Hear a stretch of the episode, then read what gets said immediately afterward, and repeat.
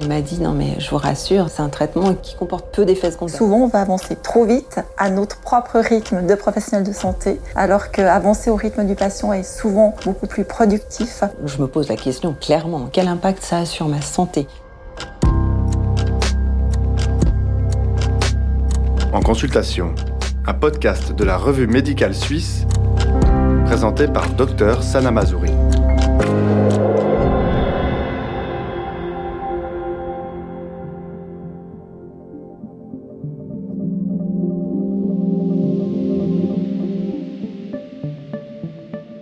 En tant que médecin généraliste, on est souvent amené à prescrire un traitement de longue durée dans le cadre d'une maladie chronique. On estime que seulement la moitié des patients prennent leur traitement tel que prescrit et seulement 30% des patients suivent encore leur traitement après une année. Dans cet épisode, on s'intéresse à l'adhésion thérapeutique. La non-adhésion augmente les risques de présenter des complications liées à l'évolution de la maladie et augmente les coûts de la santé. Il est donc important d'évaluer très tôt et de manière régulière cette adhésion, que ce soit lors d'une première prescription ou d'un renouvellement. Avec la limitation de la durée de consultation, on peut rapidement penser qu'on manque de temps pour aborder cette question au cabinet. Et pourtant, quelques minutes suffisent à chaque consultation avec son patient. Pour aborder ce sujet, j'ai recueilli le témoignage de Cécile, une femme de 45 ans. Elle n'a que 20 ans quand elle apprend qu'elle souffre d'hypertension artérielle et qu'elle devra prendre un traitement à vie.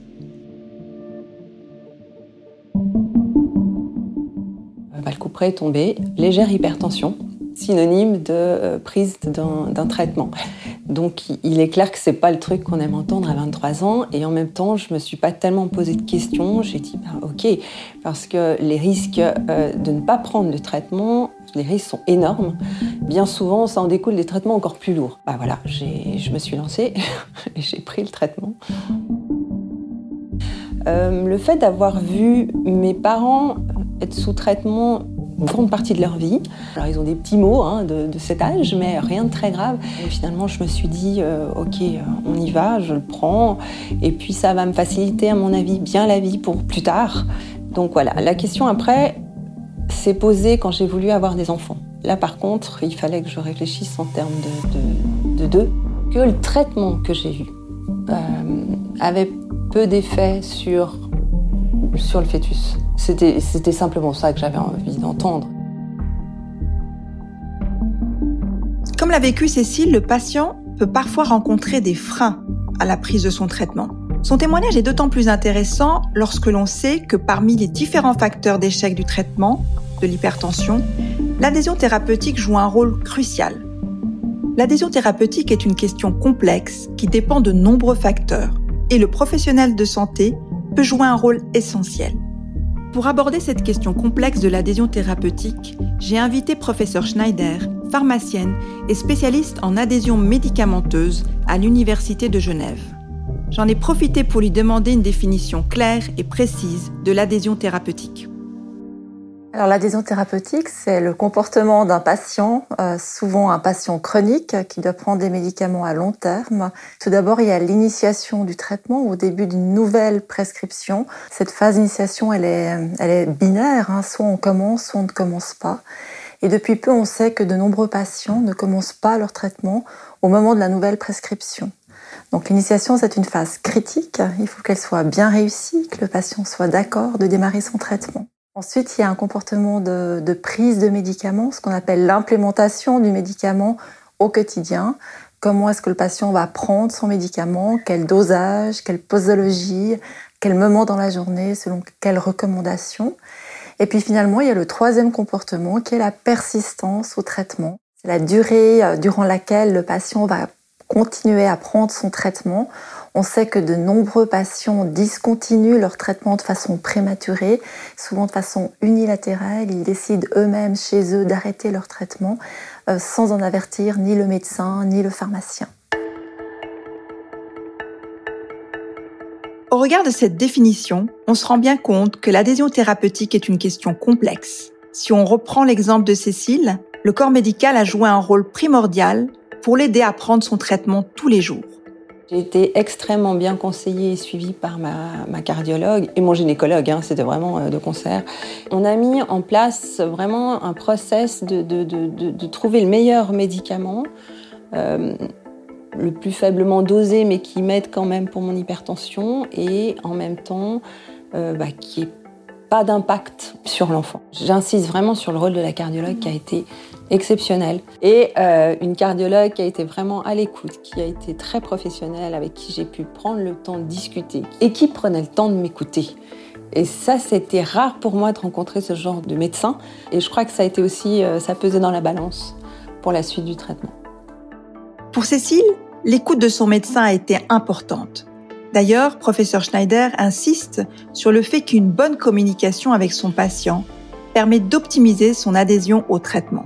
L'élément primordial, à mon avis, c'est vraiment la communication avec le patient, de bien repérer en l'espace de vraiment quelques minutes. On n'a pas besoin de, très très euh, longtemps pour comprendre euh, quels sont les enjeux d'adhésion thérapeutique des patients, euh, mais d'avoir une, vraiment une réelle écoute de qualité active qui essaie vraiment de comprendre la réalité du patient et la compréhension partagée. C'est pas simplement informer le patient, parce que c'est souvent ce qu'on croit en tant que médecin ou infirmière ou pharmacien.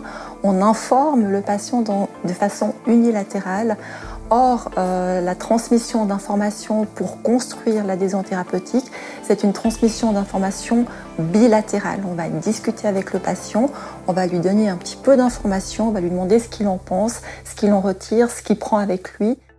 Donc si je résume les propos de professeur Schneider, l'essentiel réside dans une bonne communication avec son patient.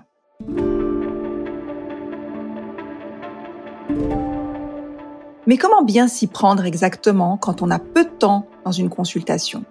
Comment arrive-t-on finalement à évaluer efficacement l'adhésion thérapeutique de son patient? L'utilisation de questions ouvertes, euh, comment ça se passe, euh, qu'auriez-vous à me raconter au sujet de vos médicaments? Donc ces questions ouvertes qui donnent la possibilité au patient de raconter, ne pas hésiter à laisser un petit silence si l'information ne vient pas tout de suite. Les informations ne viennent pas forcément immédiatement, mais elles viennent d'une visite à l'autre. Le patient mûrit aussi ce qu'il a envie de dire hein, sur sa prise de médicaments, puisque l'adhésion thérapeutique, c'est pas un comportement qu'il faille améliorer immédiatement. Souvent, on a quand même un peu de temps. Donc, oser cette construction, aller au rythme du patient, euh, parce que le patient ne peut pas tout raconter immédiatement, ça peut être douloureux, surtout s'il a un long passé euh, de non-adhésion. Il ne faut pas tout vouloir faire tout de suite. Et si un patient a des problèmes d'adhésion thérapeutique, il faut se dire qu'on va construire ensemble, puis peut-être utiliser aussi ces mots avec lui. J'aimerais construire avec vous un traitement qui vous convienne à vous. Vous êtes au guidon, puis moi je vous suis à l'arrière. Je peux mettre un peu de puissance en pédalant assez fort, mais c'est vous qui allez donner la direction.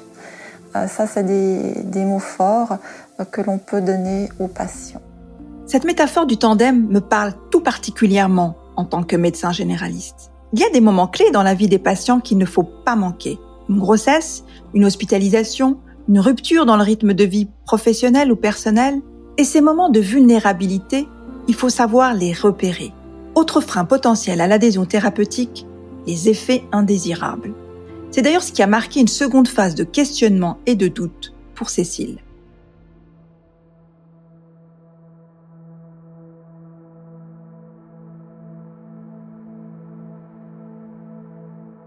Je me remémore une, une sortie, une randonnée que j'ai eue, où ensuite j'ai dormi dans un refuge et je prenais mon médicament. Et un randonneur me voit et me dit ah, Mais ça va pas Je dis si c'est juste mon traitement pour l'hypertension. Il me dit Ah bon, mais moi aussi j'ai de l'hypertension. Et il me dit Tu prends quoi? Je dis Bah voilà, je prends tel traitement. Et elle me dit Oh, mais purée, mais moi aussi, mais qu'est-ce que ça me fait transpirer ce truc? Et alors là, je me suis dit, mais attends, mais oui, en fait, mais moi aussi j'ai une hypersudation, mais je me suis, j'ai toujours cru que c'était moi, mes hormones, etc. Je me pose la question clairement, quel impact ça a sur ma santé? On le sait, l'hypertension, ça s'arrange pas avec l'âge. Il va peut-être falloir que je prenne des doses plus importantes ou que je change de traitement. Je sais pas, je vous le dis franchement, je sais pas comment je vais le gérer. Et en même temps, je m'accroche au fait de dire que ben, les risques cardiovasculaires, c'est costaud, c'est des traitements qui sont lourds.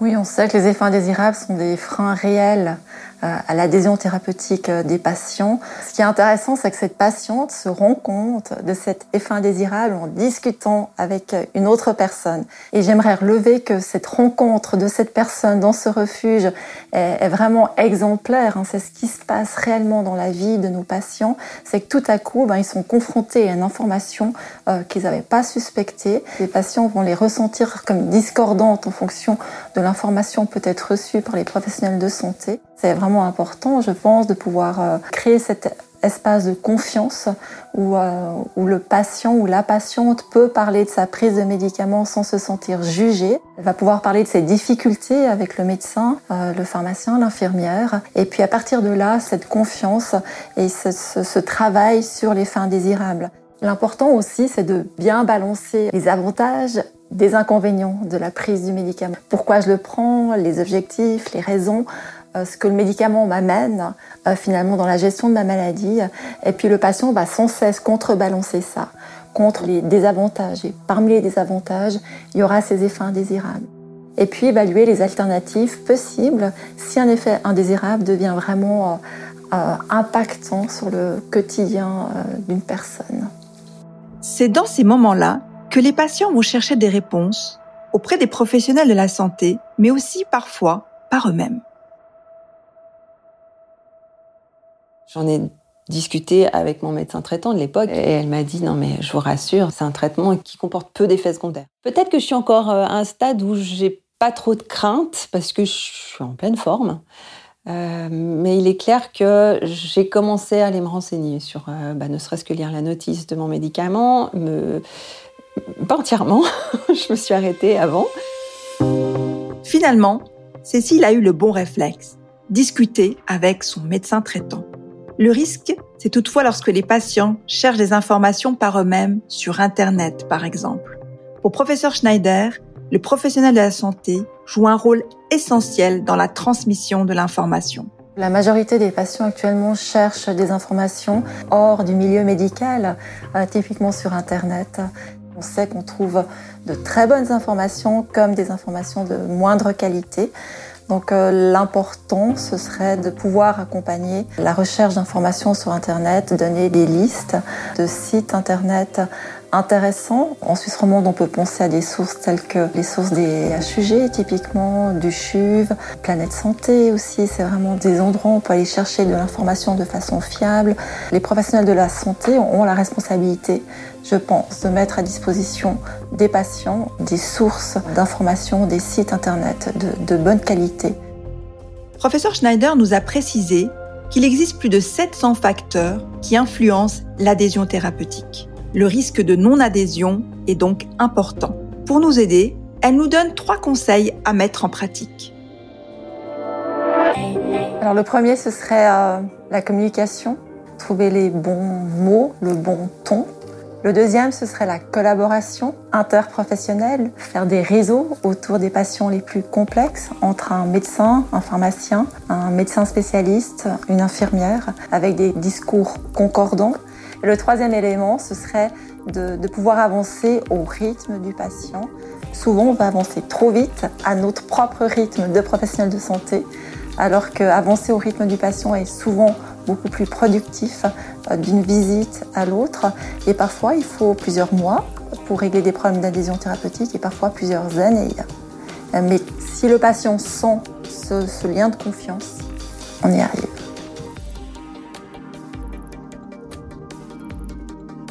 Final, les patients et les professionnels de la santé se partagent la responsabilité d'une bonne adhésion. Un entretien d'adhésion thérapeutique doit être initié très tôt dans la prise en charge du patient et même en amont de la prescription de médicaments. Chaque consultation doit être l'occasion d'évaluer et renforcer cette adhésion. Et pour cela, de nombreux outils existent, comme le pilule électronique ou des applications comme SwissMed, développées par les hôpitaux universitaires de Genève. Je vous remercie pour votre écoute et je remercie toute l'équipe de la revue médicale suisse et de Nouprod qui a produit et réalisé ce podcast. Rendez-vous à la prochaine consultation.